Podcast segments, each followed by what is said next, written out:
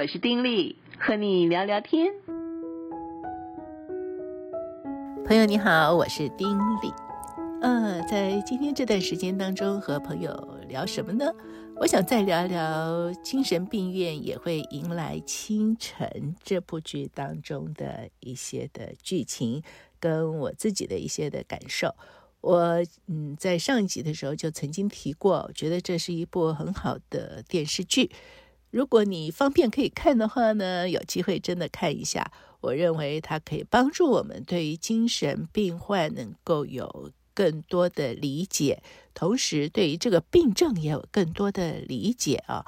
在现在的这个社会当中，其实嗯，说不定什么时候呢，这个疾病就会。降临在我们身上哈，所以不要觉得说，哎呦，那个人精神病哎，觉得我们就是正常似的，不是这样子。我们需要对他有些的理解，因为不一定什么时候可能自己就掉在那些的漩涡里面。在这剧里面呢，他借着不同的这个住院的病人、病患，还有医护人员等等，其实就介绍了不同的精神病，譬如说。呃，他对于这个妄想症哈，他这中间就有些的琢磨。其中有一个这个角色呢，是一个年轻女孩，其实她的经历很让人难受的啊。因为年轻，可是呢，因为家里面就有这个债务嘛，所以呢，她学校毕业之后，爸爸就一直盯着她说：“怎么样？你找到工作没有？找到工作没有？因为要还债。可是工作没有那么好找啊。”他找不到工作，所以往往就只能做一些这种零碎打工的事，像捡垃圾啊之类的，能赚的就是一些小小的零钱。呃，因为是这个样子，所以他在生活上就很拮据。譬如说，一包速食面呢，他得吃两天啊，一天只能吃半包速食面，否则的话，他的日子过不下去哈。那如此如此的拮据，这个状况之下，有一天接到电话。说呢，有一份工作要给他。你想想看，如果是我们接到电话，尤其是在这种的状况，我们会不会欣喜若狂？会吧？我想任何人都会真的觉得欣喜若狂，觉得哎呀，太棒了，我终于可以当上班族了，我有定薪收入了。那么因为说录取了他，所以就向他要一些资料等等，不疑有他，他也都给了。之后，他是非常兴奋，就打电话给他妈妈说：“哎呀，我终于找到工作了，我可以成为上班族了。以后呢，我也可以多呃给你们一些钱了。”一边这样说，满脸灿烂，嗯，就走到这个呃这个提款机啊，就想多拨点钱给他妈妈。没想到出来的数字是他的存款全部变零，三千万的存款。全部没有了，三千万的韩币大概等于台币多少呢？好像是七十来万。对他来讲，这是不得了的数字啊！基本上这样子的一个数字，对他来说，呃，不见了，没有了，就是天崩地裂的一件事情嘛，对不对？那么，如果一个人正常的人碰到这种状况，不管是年纪在哪里，可能在找不到解决办法或者没有办法改变现况的处境情况下呢，就会找人找个对象埋怨啊、恨呐、怪罪呀、因为只有这样才能够让自己活下去嘛。那么，在损失所有的存款都没有的状况之下，这年轻女孩其实万念俱灰，只是想到要求死。也就是在这个状况之下，被送到医院去接受治疗。那么，在接受治疗的过程当中，是就完全就是那样状况，她需要找一个对象哈，呃，去埋怨啊，去怪罪，让自己可以活下来。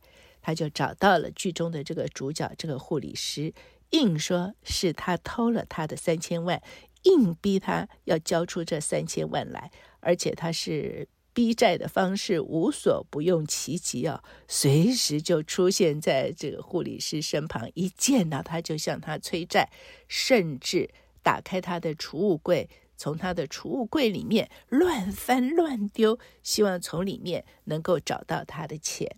你想想看，这个对于这个护理师来讲，这是极大的一种压力啊。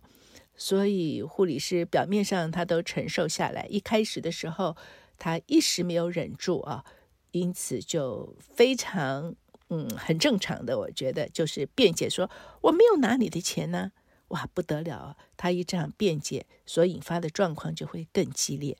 其实面对这样子的状况，绝对不能去辩解，绝对不能够去呃这个唱反调，为什么呢？因为你越是否认他，他的妄想的念头就会越具体，状况呢就会越严重。那一开始的时候，这个主角这年轻的护理师，他是从内科调过来的，所以对于精神病各种症状的面对处理方式还不是非常熟悉，只是徒有一颗非常热忱的心。因此，他一出口说“我才没有拿”，他就知道自己错了。哎，可是来不及了，已经这样子。那么之后，呃，护理长就说把这个病人调开好了，让他不要去照顾。可是敬业他他却觉得这就是他的病人，无论如何他要照顾，所以他还是持续照顾这个病人。那你就知道这个中间是多么痛苦的一件事情。所以他屡次被冤枉，屡次当着所有的人哦。好像他就是真的偷了他的钱似的，他当然也会难过啊，又让他不能够辩解，所以他当然会非常非常的难受嘛。因此，在某一次呢，他就在一个小小的空间里面就哭啊，大哭，因为真的觉得非常的冤枉啊，觉得非常非常的冤枉，大哭。而资深的护佐在旁边陪着他，就告诉他说。在这个状况之下，其实你能做的只是听。比起一般治疗来说，其实安慰的话语对于病人所有的正面影响反而更大。而在这个状况之下，他说：“你不要去辩解，你也不要去否认，你只要听。”其实这样子的病患，往往就是缺乏一个很好的听众。一个像人一样愿意听人说话的听众，所以呢，能够静下心来，慢慢的去听他所说的，去体会、去理解他所说的，对病患来讲就是最好的一种治疗。那我觉得这种的提醒对我们来说都很具体，对不对？我们周围可不可能有类似这样子的病患呢？其实有可能啊。可能有的时候没有到那么的严重，好像已经要住院什么的，但是会有一种轻微的症状，怎么办？不是要去辩解哈，哎，不是要去证明说我对你错，你说的那些都是错的，你根本都没有在讲实话，那些都是你胡乱想的，不是要这个样子，而是真的愿意好好的听对方所说。我们的社会当中，因为工作的紧张吧，或整个氛围上是一种比较紧张的，所以基本上大家都只愿意呃说，而不愿意听。所谓说呢，就是都只是想要说自己想要说的，可是都不愿意听别人怎么说。我们看我们现在的网络啊，不管是 Line 啊，不管是 FB 啊，或者是任何的这种网络群组，往往你会发现，大家常常是在自说自话哈。哎，每个人都在 po 自己想要 po 的东西，别人 po 的东西有没有好好去看？呃，嗯，能够仔细看的其实很少哈，都是在 po 自己要要说的，嗯，在 po 自己觉得好的，都没有好好的去看，或者说好好的去听。去理解别人到底想要表达什么，这是我们的一个普遍的问题吧。嗯、对于正常人来说，我们都渴望有人听我们了，对不对？我们觉得能够有人好好的听我们，我们就觉得心里非常的舒坦。你有没有听过一个笑话，说有一个人完全不善言辞，可是在一个这种交际的一个场合呢，呃，后来竟然大家公推他是最会聊天的人。啊，他就觉得不可思议，因为他完全不善言辞，他根本不知道怎么开口说话。可是为什么大家觉得他是最会社交、最会交谈的人呢？因为他的不善言辞，以至于每个人跟他说话的时候，他都是静静的在听，而且是专心的在听，所以大家觉得他是最健谈的人，很好笑，对不对？但确实就是如此。我们需要更多懂得听的耳朵，跟懂得听的心。除了这个妄想症之外呢，剧里面对于这种恐慌症啊，也有不少的琢磨。嗯，恐慌症实在是非常非常折磨人的一种病症。像我们刚才说的那个急性的妄想症，他如果好好的吃药，好好的接受治疗，其实一个月左右呢，大致就可以控制了，可以恢复到正常的生活。可是恐慌症呢，哇，带给人的影响就比较大哦。而且恐慌症真的是很吓人。怎么说呢？这个恐慌症来的时候呢，会让患者觉得好像十秒钟都没有办法活了。就觉得自己没有办法呼吸了啊，就觉得自己濒临死亡，是那种极大极大的恐惧，在那个当儿就会想说：我该不该叫一一九？我该不该要去喊救命？他就非常主观的觉得自己没有办法活了，真的活不下来了，过不了这一关了。而他们主观的感受可能是什么呢？可能是自己被水整个的淹没啊，在水里面不断的挣扎，可能是觉得自己像被。流沙被那种什么怪物啊，整个的吞没，然后自己就渐渐渐渐不见了啊。总而言之啊，就是让你觉得是濒临死亡的惊惧啊，惊慌恐惧。那么在这个状况之下该怎么办？其实剧里面有好几个是这种恐慌症的啊。基本上为什么会有这些恐慌症的发生？大致上。嗯，都是因为压力而来耶。譬如说，一个在工作上面，呃，这个碰到一个非常苛刻的主管，哎，动不动就骂他，哎，当众羞辱他，觉得他一无是处等等。久而久之呢，他就觉得好像公司里所有的人都瞧不起他，所有的人都是用异样的眼光看待他，因此他就进到公司就会开始觉得。恐惧、害怕，有说不出来的恐惧。然后一旦这个上司要交代他工作，要他做什么的时候，他就恐惧加剧啊。那么以至于就变成这种嗯强烈的、严重的恐慌症。那么在剧里面，跟这个女主角从小一起长大的一个男孩子，呃，非常杰出，因为他是一流的大学毕业。之后呢，也在极大的企业里面任职，可是不知道为什么他一直没有说，他就辞职了。辞职之后，就在家里面跟着他的爸爸妈妈，就是从事卖这个炸鸡啊，呃，这样子的一个一个工作。所以其实周围的人都不明白为什么。那么后来，他的好朋友，呃，发现原来他是受。这个恐慌症之苦，只是他自己不承认，所以他的一个亦兄亦友的朋友呢，就约他哈去踩那个鸭子船，然 后两个大男人踩鸭子船，到了这个湖中央的时候呢，他就嗯明明白白的问他：“你到底什么时候才要说出来你的恐慌症？”因为基本上很多的患者在第一时间绝对。都是否认的。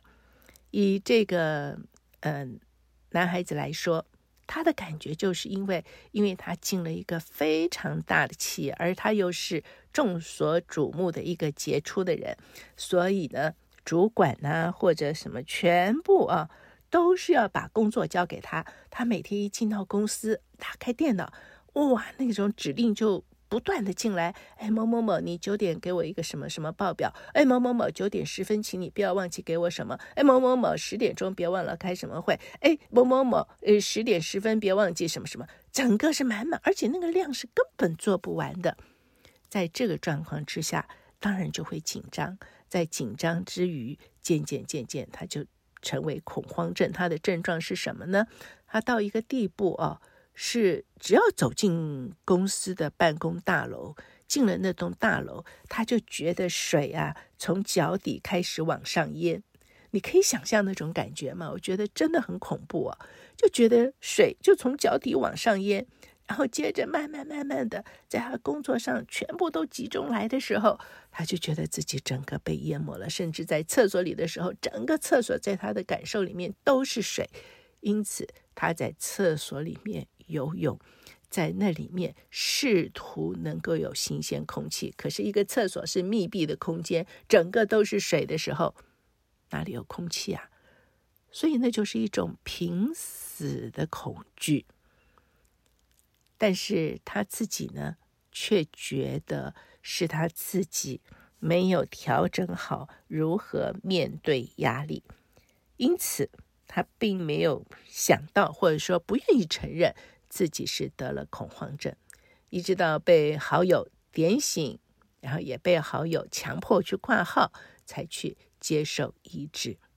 我想很多时候，在精神病患这一方面啊，很多的朋友一开始一定都是用一种否认的方式，不承认。然后会为自己的一些生理反应啊，或者是心灵反应啊，去寻找一些合理化的理由，觉得说，哎呀，是自己最近啊，这个太想不开了，会，嗯，是因为自己啊，这个压力太大，呃，对于如何处理压力呢，没有处理好，哎呀，是因为自己如何如何如何，总而言之，就会把自己的一些的行为心理合理化而否认。自己是生病了，如此这般啊，只能够延误病情啊、然后让自己呢，或许就少了机会，或者是延后机会得以被医治。精神病不管是哪一种，其实跟所有的疾病一样，生病了就是要去求医啊、在求医的过程里面，就可以用不同的方式。去医治，可能要吃药，要住院，要经过一些什么样医治的方式、团体治疗的方式等等，然后渐渐渐渐的，让自己能够看到自己的状况，让自己能够走出折磨自己的那个病痛。先决的条件就是自己能够体认到自己生病了，而且自己愿意去求医。那当然，对于医护人员来讲，在这个剧里面也有很深刻的表达，精神科的医护人员真不容易啊，因为病人随时情绪失控的时候，就会有一些嗯超出常理的动作，呃，因此这些医护人员很可能就会受伤。剧里面也不乏一下这个受伤，一个那个受伤的这种的剧情。但是无论怎么样，这些医护人员呢，都是恪守他们的本分。在这个剧里面，那个女主角，因为本来嘛，她就是内科过来，所以她对于这个病人哈，总是多所体贴。譬如说，有一个病人呢，呃，他本来是要转院，他的家人要他转院，也都办好了，准备要转了。但是呢，他就说他没有看到他的猫啊，他希望在转院之前看一下他的猫，因为啊，他放心不下他的猫叫虎克船长。那可是。在精神病房当中不能够让宠物进来嘛，所以啊，这个护理人员呢就想个办法，让他的家人带 iPad 来，然后给他看看那个猫的这个照片哈，看到那个猫哦，真的都很好，这个毛色也很亮，吃东西也吃得很好。照理说，哎，他就放心了。没错，一开始确实是，可是啊。聊着聊着，护理人员跟他说：“你就放心，你的朋友把他照顾得很好，给他吃，他都吃得很好，你就不用担心了。”不得了了，因为这个话触动了他的敏感神经。怎么说呢？他就说：“我的猫虎克船长，他只吃我喂他的东西，怎么别人喂他的，他也能够好好的吃？这样一来，我成了什么？我什么？”都没有用了，我就是一个完全没用的人，因此他就大大的抓狂啊，在这个病房里面哈失控，以至于呃转院也转不成了，以至于呢就要被关到这个保护的病房里面去。那当然，这个事情一惹出来，嗯，就给这个护理部惹来很多的麻烦嘛，也让病人的家属呢也不谅解。那天晚上本来他们有聚餐，聚餐完了之后呢，这个主角这个护理师就说他还要回到呃这个医院里面来干嘛呢？他跟他的上司说呢，既然因为他那个病人原本转院的那个医院病房没有了，那么他回去再帮那个病人啊去联系其他的医院，看能不能够找到病床。那么本来呢，他的直属的上司呢还怪他，他说：“哎，今天聚餐就是为了迎接你，算是新人，你既然要先走，你不知道这个很失礼吗？”等等，还骂了他一顿呢。可是呢，那个护理长呢就。